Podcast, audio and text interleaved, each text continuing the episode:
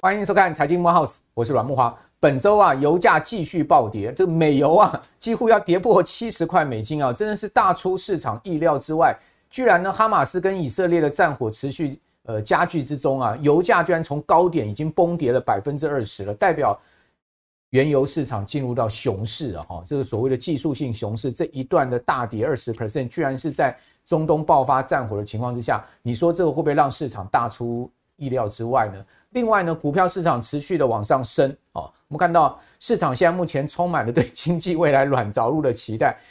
但这中间又有很大的一个错配的情况因为一方面油价的大跌被市场视之为啊，对未来的经济前景看法黯淡哈，需求呢降温的一个很重要的指标。但另外一方面，股市的上涨呢，又对于这个经济软着陆呢充满了期待，这岂不是一个很明显的错配吗？好，这是今天很大的一个 puzzle 啊，我们讲这个英文 puzzle 就是一个大谜团了哈。今天这个谜团呢，唯有我们今天请来的专家可以解答，其他人大概没有什么办法哈。好，以及呢，另外我们可以看到哈，除了油价下跌的情况之外呢，美国现在目前整个就业市场的降温哦。似乎也超出预期，比如说呢，这礼拜公布出来的这个持续申请就医救济金的人数已经创两年来的新高。好，另外呢，这个呃首次申请失业救济金的人数呢也在创新高。好，那这个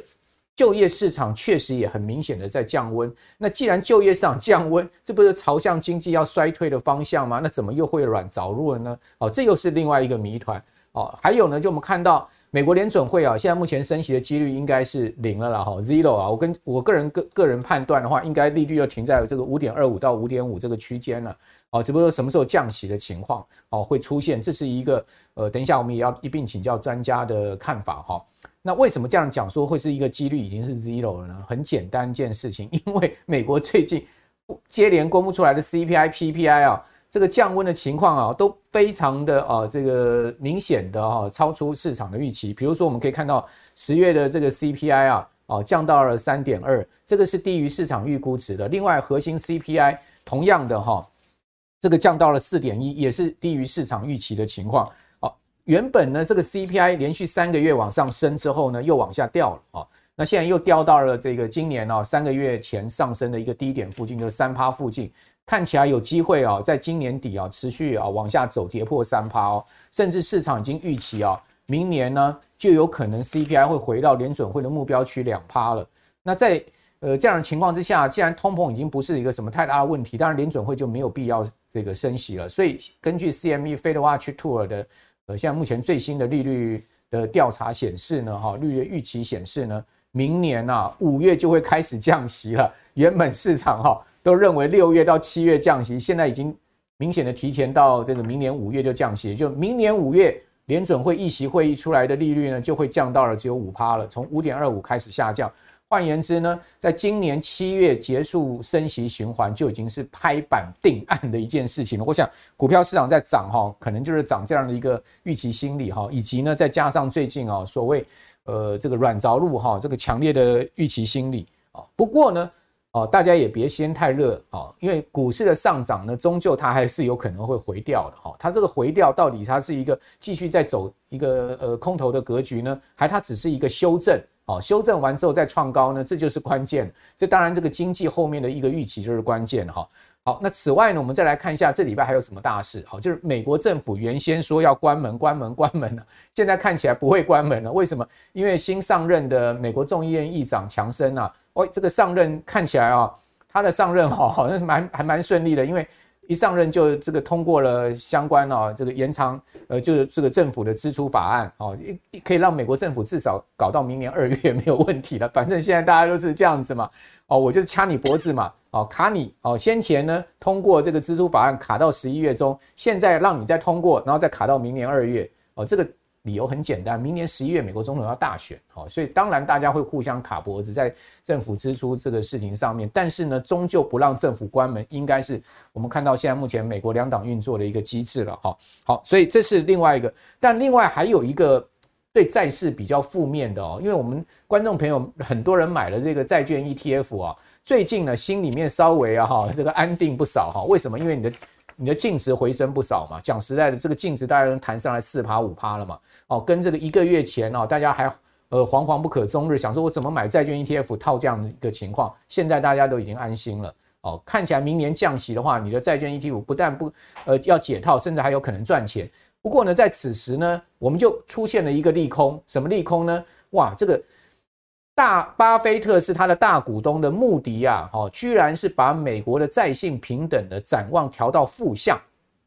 那现在目前穆迪啊，哈，是三家信评公司啊，唯一一家啊维持美国三 A 信评的。哦，在今年八月啊，那个呃，惠誉不是把美国三 A 信评拿掉了吗？当时也是这个搞了大家这个锣鼓喧天的哈，与那个群众哗然的。好，那早在二零一一年的时候，其实标普就已经把美国三 A 信评拿掉了，因为那时候大家记得奥巴马当总统的时候。好，那在这一次呢，穆迪还维持美国三 A 信评，但是呢，他已经讲了非常多的难听话了。哦，包括你什么两党的问题啦，哈，呃，大家反正每次的这个债务上限啊，到最后搞到火车要对撞了哈，才通过啦哈。另外呢，美国财政赤字的问题啦，这些呢都是穆迪在这一次哈讲出了难听话，说我要把你的债信平等展望调到负向的一个重要的原因啊。那调到负向是什么意思呢？就是在未来一段时间，我有可能把你降评，也就是说我在未来一段时间，我有可能啊把你三 A 信评拿掉了。那这样子呢，三家信评公司都没三 A 了，那这当然会导致美国的这个呃债信的一个 credit 更差嘛，因为大家都知道说，我钱放美国国债，就是我相信你绝对不会违约，我相信你一定会还本付息嘛。你现在这个债信平等一旦被调降，当然不是一个好事。好，所以在情此情况之下呢，债券我们今天也要好好来谈一谈哈，就是说未来美债的一个长期的展望到底是什么哈？因为穆迪这个动作。非常有可能后面接续的就是跟着要调降美国三 A 信评啊，到跟这个惠誉啊、跟标普是一样的位阶了哈。好，那此外我们再看到直接从交易面来看美债，哇，这个礼拜哈美债标出来的状况哦也是非常凄惨哈，因为美国政府缺钱嘛，所以美国财政部不断的在标售各天期的债券嘛哈。那美国啊哦在上周四哈上个礼拜哦。曾他曾经标售了一批三十年期的，这个是一个非常长期的美债，好，三十年期的国债。结果呢，这个需求啊，惨到什么情况啊？居然被那个 Zero Hedge 啊，大家知道 Zero Hedge 素有毒舌之称啊，嘴巴很很毒的哈。他居然用这个所谓的史上大灾难来形容这一次的标售，他说是一场灾难。为什么是一场灾难呢？因为啊，他从几个指标来看，第一个呢，就是所谓的这个呃呃投标倍数，投标倍数非常的差。哦，投标倍数越高，就代表去参与这个呃拍售的情况是越踊跃；投标倍数越低，就代表大家越冷淡。投标倍数非很低，哦，相对这个很冷淡。另外一个呢，就是所谓的尾部利率。这个尾部利率大家比较少讲到哈。这个尾部利率是什么？尾部利率啊，就是在每一次美国财政部要标债之前，他会去啊，先就这个一级交易商啊，去大家去了解一下，哦，这个你们一般呢预期的利率，这次标售的利率会多少？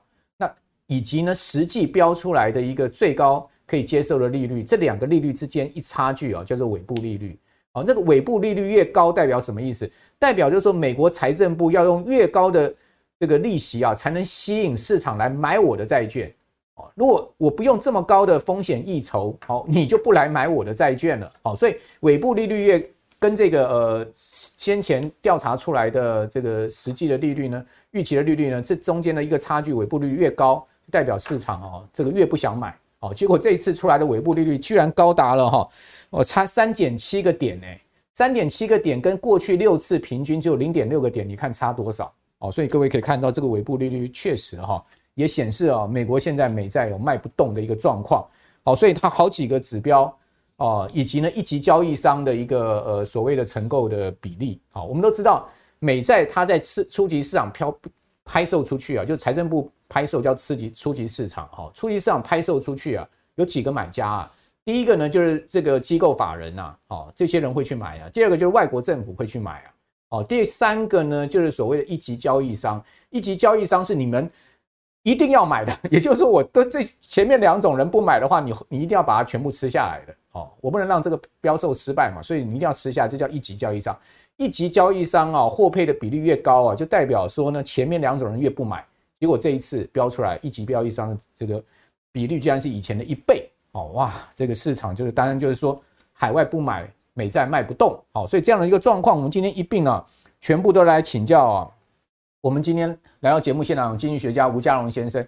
这么多复杂问题啊，就他能回答了。家龙兄你好，啊，木瓦兄好，各位观众大家好。好，这个美债现在除了我们刚刚讲说啊，这个长债哈，十年期、三十年期啊，这些债标出来的状况都不理想之外啊，你可以看到哈，这个呃，这个所谓的 RRP 啊，就是说美国联准会的隔夜逆回购工具，居然跌破一兆美金，这个。也代表了现在目前的流动性啊是有问题的哈。这个所谓的这个 RRP 呢，其实是联准会创造出来的一个工具。好，这个工具呢，就是说我我把这个市场的流动性哈吸收回来，好，隔夜的这个流动性吸收回来，放在我联联邦准备银行里面，然后我给你一个利息。现在目前利息很高哦，五趴多哦。哦，那五趴多这么高的利息，居然这个资金还在往下掉，就代表说呢，大家不把钱呢。放去联准会了，哦，为什么呢？为什么不把钱放去联准？不把钱放去联准会，去放去哪里了呢？哦，这个最主要去把钱放在这个里面哦。其中一个很大的钱叫货币型基金，货币型基金做了很多 RRP，好，另外包括一些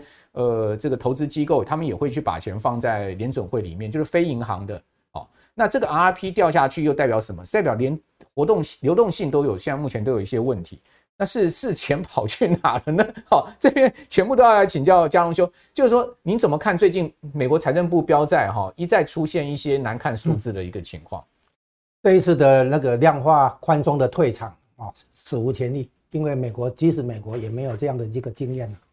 那么结果我们现在看出来是联总会很可能出现一个什么情况呢？我们回顾一下，对上一次，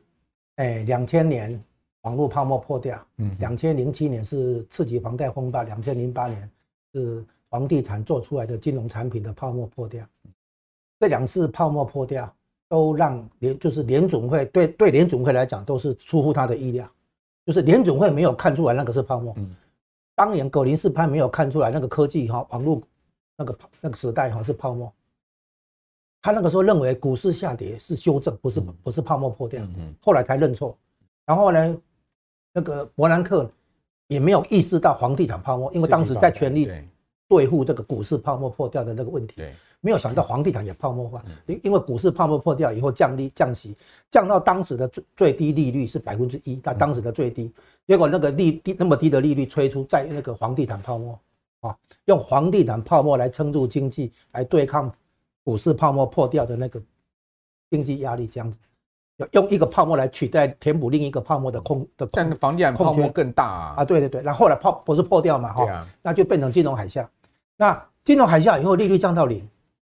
又吹了另一个泡沫，嗯，用另一个泡沫来撑住前面那个泡沫破掉以后的经济困局。这一次的泡沫叫什么？叫债券泡沫。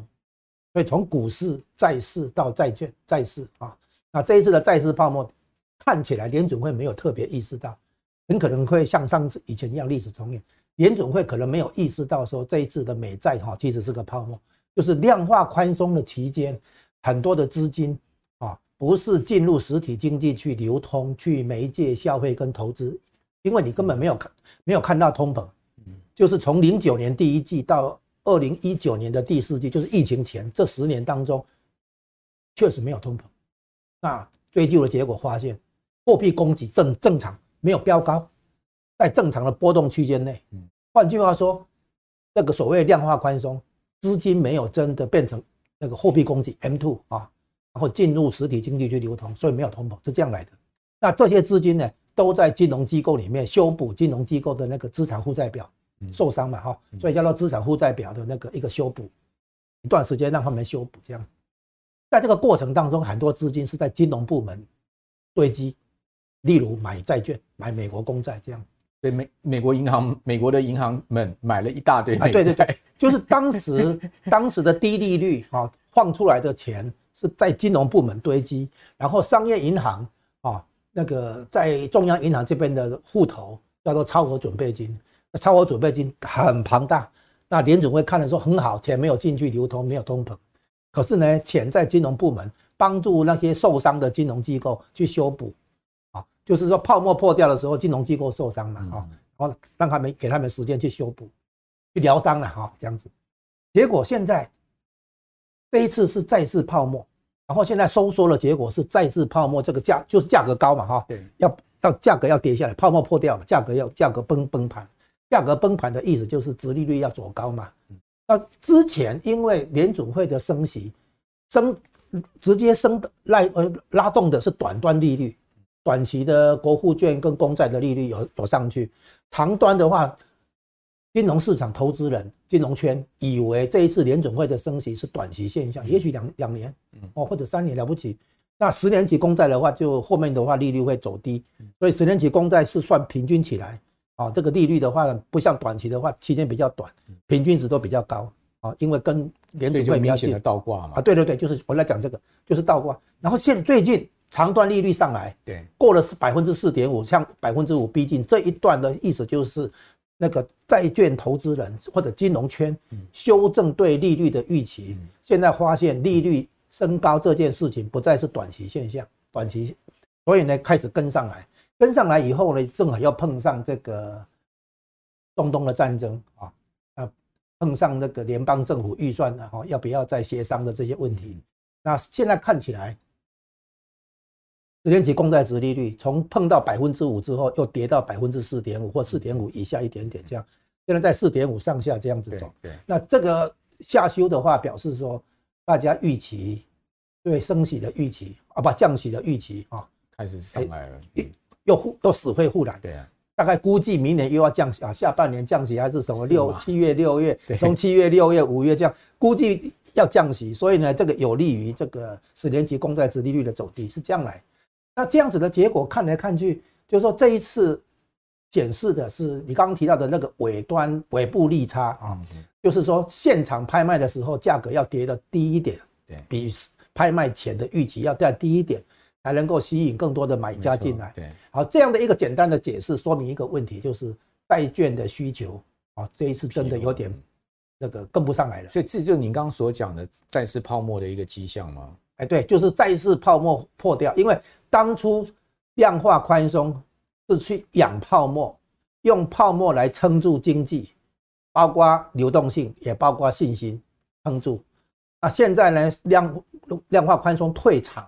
啊，货币开始收缩，由正常化到开始收缩。联总会一直在追求有足够的限制性，啊，然后呢，能够让那个实体经济降温。所以现在不但货币从超从过度宽松到回到正常，再由正常进入紧缩，要有限制性啊，这这这样一个一个情况。那这样一个情况的话，理论上长债长端的利率要跟上来，因为十年期公债值利率是商业交易、民间交易用的那个利率的一个基准利率哈，无风险利率，定额利率。哎，对，比如说车车贷、房贷、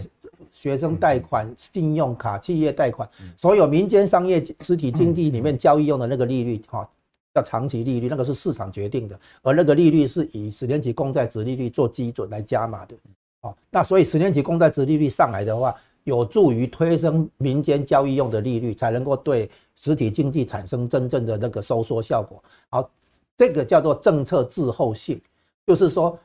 哎，货币政策收缩了以后，还没有传导到实体经济，嗯，中间这个传导过程哦有。有一些落差哈，对，一直到最近才开始跟上来，就是十年期公债殖利率开始跟上来，十年期公债殖利率跟上来以后，才会影响到民间商业交易啊，然后产生收缩的效果。那这个效果一直到最近这个十年期公债殖利率突破百分之四点五到百分之五这里，这一段的话是市场在修正对利率的预期。主要是这个效果，中市场终于承认说，哎，低利率，对吧？那个利利率可能要高高一阵子，会更高更久啊，是这样的一个期期待。Higher for longer 啊，对，就是你你讲的这个对，就是这 市场的对利率的预期心理终于有变化，跟上来承认可能会更高更久，比之比之前的预期更高更久，是这个。然后这然后现在从百分之五又拉回到百分之四点五啊，这个就是发现哎。降息的机会又来了啊！所以市场的那个期待就这样翻滚，因为市场哈当当年报了大量的公债去领那个微薄的利息啊，然后结果现在呢，这个要被量化宽松啊，不量化那个紧缩，要被量化紧缩，所以呢，所有报公债的等于都被课税一样啊，都都有都有损失啊。那这个就是一个变相，当当年用债券市场让你享受这个债券涨价的这个好处来撑住经济啊，现在要你吐出来 啊，就是就很很像股市泡沫，当初涨的时候你有赚了，现在股市跌了啊，你等于大家分配谁来谁来受伤，你你受伤多少，你受伤多少，这样等于是把经济降温，实体经济跟金融市场部门都都在降温。好，嘉龙兄刚刚讲的就是现现在目前。过去一段时间到现在目前的现况，但我要这边要请教你，就是说，比如说我们这两天也看到寿险工会出来讲说，哇，大家知道吗？我们的寿险公司居然未实现损失高达五点六兆，这不得了的一个数字。寿险公司的整体净值还不到两兆台币，居然未实现的亏损高达五点六兆，这个市场哗然啊！为什么会有这么大的未实现亏损？当然就是美债，你刚刚所讲的嘛，债券，好，这个所谓的这一波的美债泡沫的问题嘛，哈，但。寿险公会也讲很清楚，他说我们的寿险体制还是很健全的哦，这些呢只是为实现亏损，好，这个是大家要先放在心里面的。那另外呢，如果你是看资产负债表，如果有覆盖到的，或者说呢在 AC 向下的哈，那这个真实的亏损呢哈，会影响到这个财报的，因为只有六千亿啦，好，所以大家不要那么担心啦，不要想到这个五点六兆好像吓死了，说保险公司要怎么样怎么样了。那另外呢，美国银行业也是一样的哦，刚。让兄所讲的，就是说次贷风暴之后，用这个低息啊，好，然后呢，这个修补资产负债、金融机构资产负债表的结果，导致了也是一大堆美国银行业买了一大堆美债。那这样的情况之下，美国现在银行业未实现的美债亏损也高达六七千亿美金呢。好，这个是六七千亿美金，是算台币是二十兆啊。好，这个是更大的一个数字。但是呢，美国银行业似乎也老神在在啊，哈，也不觉得这个会有一个很大的一个立即的危险啊，哦，除非流动性出问题，不然我不卖我就没损失，我 mark 我那个呃 hold to mature 嘛，对不对？我放到期就好了嘛，哦，所以这个问题会不会最终 solution 就是联准会大幅降息，然后呢？在此，这个美债再吹一次泡沫呢？用泡沫来解决泡沫呢？有没有可能是这样呢？你刚刚提到的那个美国银行啊，光是美国银行 BOA 了哈，对，一家嘛，哎，对，这一家的话，债券部位的亏损大概就一千亿美金以上。对啊，那现在是这样，就是我们再回顾一下整个历史哈，过去这十十多年来的量化宽松，就是用过剩资金、超超额的资金吹起一个泡沫，就是这一次是债券泡沫。对。之前两次是股市跟房市两个泡沫破掉，好，然后呢，用这个泡沫来撑住前面那个泡沫破掉造成的经济困难。泡沫解决泡沫，哎，对对对，就是一个人喝酒喝太多酒醉了啊，口渴，你给他酒喝的解渴的意思。哎，就解解宿醉，隔天早上要喝酒，这个是正确说法。Hangover，第二天早上还要再喝一瓶 秘鲁。现在仿仿佛是这样的哈啊，然后。哎，我们开我们开酒不喝车，喝酒不开车，开车不喝酒。我们金宇还是要讲一下。但我们现在看到的，的确在美国公债的拍卖过程中，的确看到需求端收缩啊，就低于那个期待了哦，低于我们的那个预期这样子。所以你会看到这个债券值利率这个有蠢蠢欲动啊。但是呢，现在又因为某些原因，需求就是债债券的那个值利率又又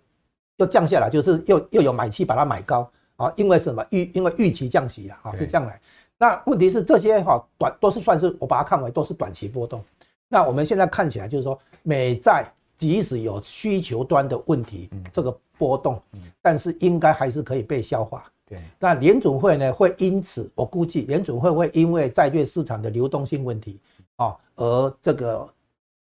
拉长暂停升息的期间。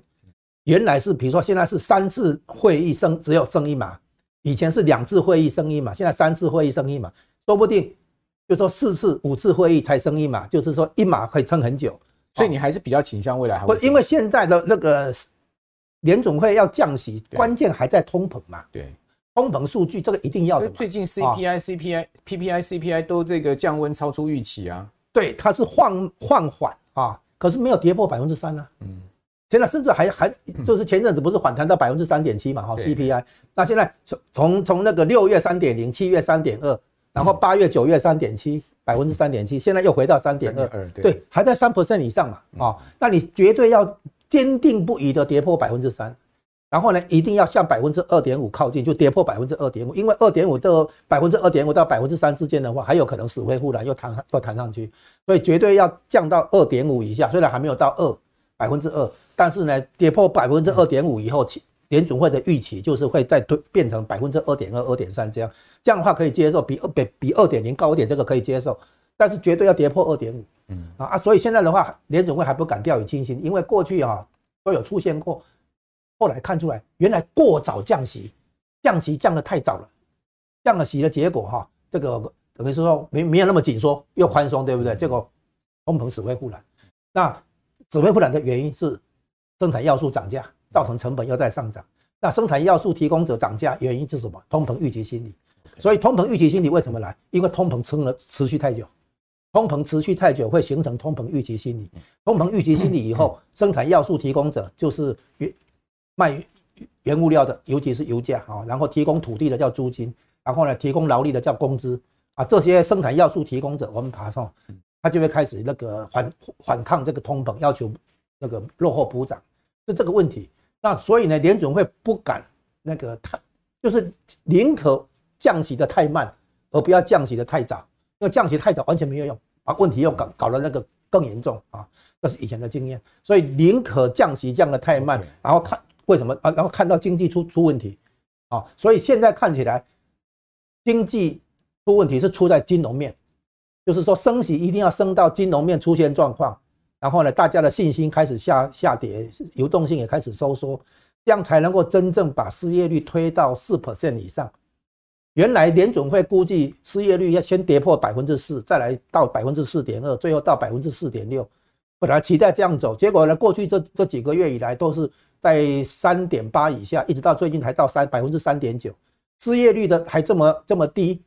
就业市场还这么强劲啊，然后工资增长也在百分之四以上。这样没有办法打通膨，当当通膨打不下来。那照你这样讲法，不是到最后就搞到那个所谓的明斯基时刻 （Minsky moment） 来了吗？可能需要，可能 就是说可能需要让金融部门出一点状况，然后让大家把那个通膨预期心理调下来，然后呢，让大家有一点信心，有点脆，有点落下来啊，脆弱一点。这样的话，看看可不可以真正为实体经济降温。避免通膨预期心理走走上来以后造成的这个通膨的死灰复燃。只要通膨确定能够跌破三 percent，像啊跌破二点五 percent 的话，那联准会绝对很好说话。OK，对。那现在看起来的话，因为通膨的问题还没有真正解决，它是大幅放缓，它有放缓啊，但但是还撑在三 percent 以上。至于核心的部分的话，还在更高啊。所以现在这个情况的话，变成说联准会有点为难。啊，那债券市场这边因为已经憋太久了，因为哈这个债券被被货币紧缩修理到，所以整天都都要说要降息，要降息，找各种线索来说要降息。那联准会看的是通膨数据嘛？啊，这第一个啊，第二个看的要降息的话，看的是金融危机嘛。如果没有金融危机的话，它不会降息嘛。但是有金融危机的话，它就被迫降息了，因为它要维持金融稳定嘛。是这样来。那这个 Minsky moment 哈，明斯基时刻哈，大家可能在明年就要提防。就是根据刚刚嘉龙兄所讲。不过这个其实呢，也解答了我们另外一个趴手好，就是说呢，油价最近暴跌二十趴，哦，居然是发生在哈这个以巴之间的一个战火这么炽烈的一个情况之下，以巴战火啊，其实已经导致了哈，不单以色列、巴勒斯坦呢，他们的 G GDP 啊，哦，出现了非常大的一个修正，哈，非常大的一个往下掉。以色列其实也很惨啊，因为他现在征兵征了几十万人哈，其中的工程师啦，哦，这个上班的店员啦，哈，所有的这个以色列可以征调的这些男人都征调去了，好，那你想想看，那谁谁来创造 GDP 啊？好，全部都去打上去了，对不对？哦，所以在这样的情况之下，其实对经济是一个重大损失。好，那油价却是出现了这个崩盘式的下跌哦，这个礼拜每一天四趴五趴这样跌，跌的真的非常可怕哦，而且呢。美油几乎要跌破每桶八十块美金哦，那这个就很符合刚刚佳龙兄所讲嘛。如果说明年真的会出现经济暗暗淡的这个金融所谓的黑天鹅事件的话，那是不是呢？就油价就是先知呢？油价就先跌给你看呢？哦，因为在这个呃中东爆发战火的情况下，油价没有理由这么这样的一个情况下跌，这真的是一个很难令人理解的事情啊。这边就要请教你，这个油价的 puzzle 到底是什么？是不是就告诉我们经济有问题？今天我们又碰到另外一个谜团，对呀，那就是油价啊。本来中东战争爆发的话，理论上会威胁到中东石油的生产对跟出口对啊，尤其是如果伊朗被卷进来，我们当初说中东战争会不会扩大，会不会拖一阵子？观察的标的啊，就是看伊朗有没有卷进来。是，那伊朗如果卷进来，以色列如果真的跟伊朗开打啊，比如说去轰。轰炸它的这个核子设施什么的，这样的话，伊朗很可能封封锁荷姆兹海峡。那封锁荷姆兹海峡的话，当然就影响到很多石油的出口。那海湾国家都不用出口了。对，就是会大大受到影响。这样的话，油价肯定走高。哦，所以不但不是一百美元的问题了哈，一百二十一一百五十美元都有可能，都有可能。结果恰好相反，这个情况哈，现在我们看西德州原油啊，这个情况。那个中东危机的时候，从这边十月上旬的时候，这边涨了一下下，十月下半月以后就开始那个一路跌，好跌到现在，这个很很反常哈，也是前前所未见啊，这个以前也没有这种情况。那么第第一个感觉就是说，照理说供给端应该会有风险嘛，对啊，所以这个油价跌，很多人就开始想，第一个考虑点就是全球景气下滑的预期，嗯，啊，全球景气的下修。会让对原油的需求也下修，哦，所以需求端可能是哦，第一个这个算算是凶手啊，这这这个案子的凶手可能是需求端的问题，需求不振，对。可是如果是全球景气下修，总需求下修，那么对原油的需求下修，如果是这样的话，理论上我们可以用另外一个标的来检验，就是铜，对，金属铜哈，铜的价格呢？大大家看起来最近的话，你看它并没有持稳的，盘整还稍微向向上走一点点啊，所以铜的部分跟油的部分不一致。大家注意哈，过去如果是因为需求端的因素、总需求的影影响的话，经济前景的那个预期跟信心有影响的话，两个应该一起下。对油哈，因为需求端触动的油跟铜的价格会比较一致。好，那我们现在把它叠起来一看哈，你自己看那个油价在跌的时候哈。铜价并没有跟着跌，嗯，这就是震荡真正的谜团在这里。如果铜价也跌，油价也跌，哦，那我们说这个是需求端就可以确认了啊。这种交叉比对的原理哈，这个以前叫做道氏理论。道士哈就那个刀匠的那个道了哈，来一个穷一个道士一个琼斯哈，这两个人有三大贡献。他们在十九世纪后期、二十世纪初期的时候，他们创办《华尔街日报》。然后呢，编制道琼指数，又又来了解市场的变变化。第三个提出道氏理论，嗯，这三大贡献。好，道氏理论是这样：道琼工业股如果创新高，通常应该也带动道琼运输股也创新高，是，因为工业产品都要运输。对，啊，这个是上下游关系，互补性。对，如果道琼工业创新低，理论上运输股也要创新低。啊，那如果没有嘞？如果道琼工业股向上突破，嗯，结果运输没有跟上来，那就是假突破。哦，是这样来的。所以运输才是一个真正关键。当时的工业股啊，什什么钢铁、汽车，哈，这个要比对，要运输嘛，哈，对，有可能嘛，它它它往上，它可能是过过度生产，但没有运出去，放在工厂存货，那就变成假突破。然后如果你你工业股创新低，可是运输没有事啊，对啊，哎，那可能又会拉回来，是假假突破，是这个意思。好，交叉比对，对，那这个概念现在我们。用来看这个油、原油跟那个金属铜啊，也可以做一个印证嘛啊，就是交叉比对的概念。那现在看起来，如果不是需求端，因为需求端没有配合嘛。我们说这个交叉比对的概念是跟道氏理论是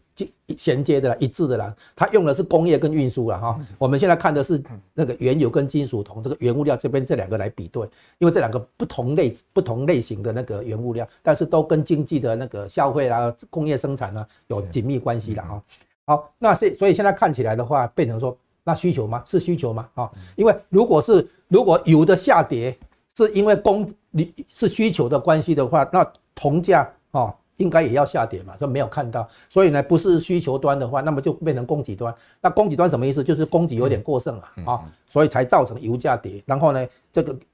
原油的供给端出问题，不等于铜的供给端会出问题嘛？啊，这两个是两件事嘛，是只有总需求才会把两个连在一起嘛。如果有的供给端，比如说原油出口码头罢工啊，那这跟铜没有关系啊，啊，那就会油价跟铜价会分开表。各自表现了，好，就这样子。现在看起来油跟铜各自表现嘛，所以诊断起来的话，用医生来诊断这个病情的话，就变成说，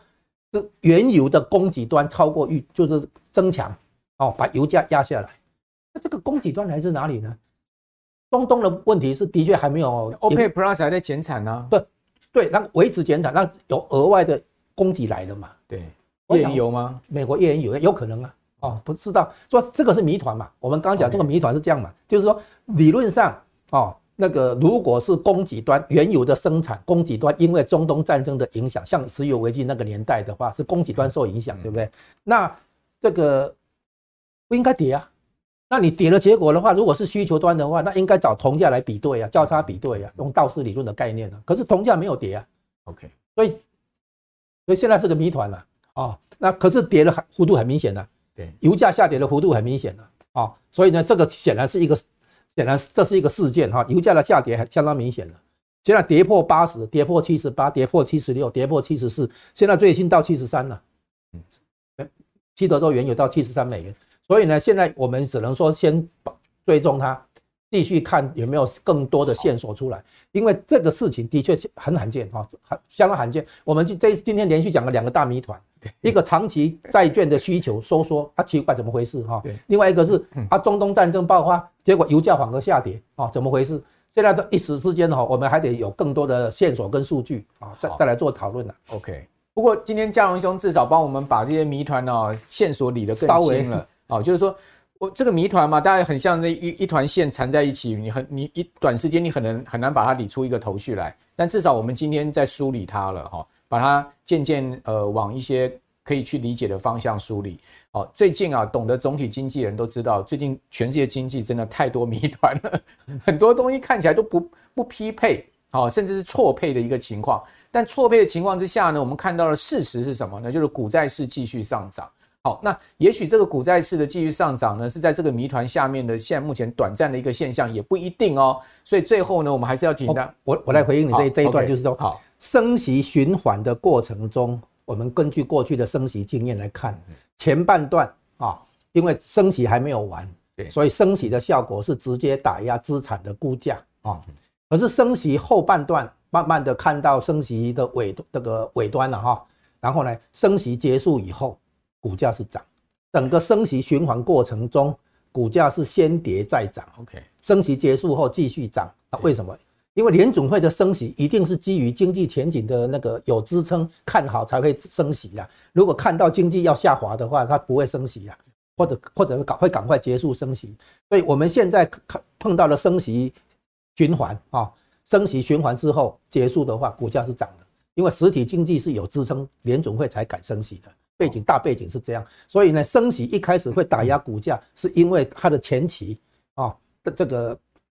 有助于压低资产估价啊，asset valuation 就压会被利率打压下来。但是因为经济前景看好，获利会上升，获利上升会超过那个利率的那个上升带来的收缩效果。所以最后在每一次升息循环结束后，股价都是涨的。好，升息循环结束后到这个首次降息，哦，这一段时间。哦，这个股市大多数是上涨，或者说一个平稳表现。这个确实啊，我们从过去的统计数据可以看到这样状况。因为股票是很简单嘛，我们常常讲的就是说，它都是这个呃买预期，然后卖现实嘛。也就是说，它涨也是涨预期。现在因为谜团很多哦，大家也看不太清楚未来的这个迷雾迷这个迷雾森林到底要怎么走出去，所以暂时呢，哦，在旺季的情况之下，第四季、第一季这样旺季的情况下，先涨再说啦。哦，等到。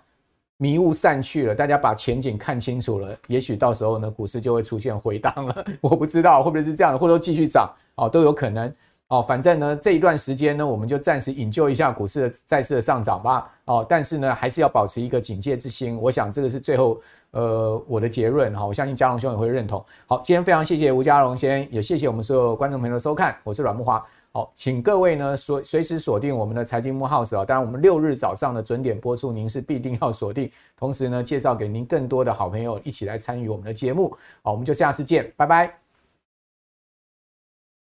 还有你绝对不能错过的当冲全攻略与存股月月配战。大家好，我是百亿操盘手陈荣华。本次我与轻松投资学院合作，开设了台股投资的全系列操盘课程。课程名称叫“百亿操盘手股市独门三堂淘金课”，全系列课程分为初、中、高三种阶段，总共带来八大投资主题。三阶段的课程设计，要让完全不懂投资的小白，到似懂非懂的投资大众，甚至熟悉投资的专业操盘人，每个人都能够选择适合自己程度的课程来学习。而且最棒的是，每一个阶段课程内容中，都会教同学们几招可以直接实战的操作获利方法，让你学习不花冤枉钱啊，学得到也赚得到。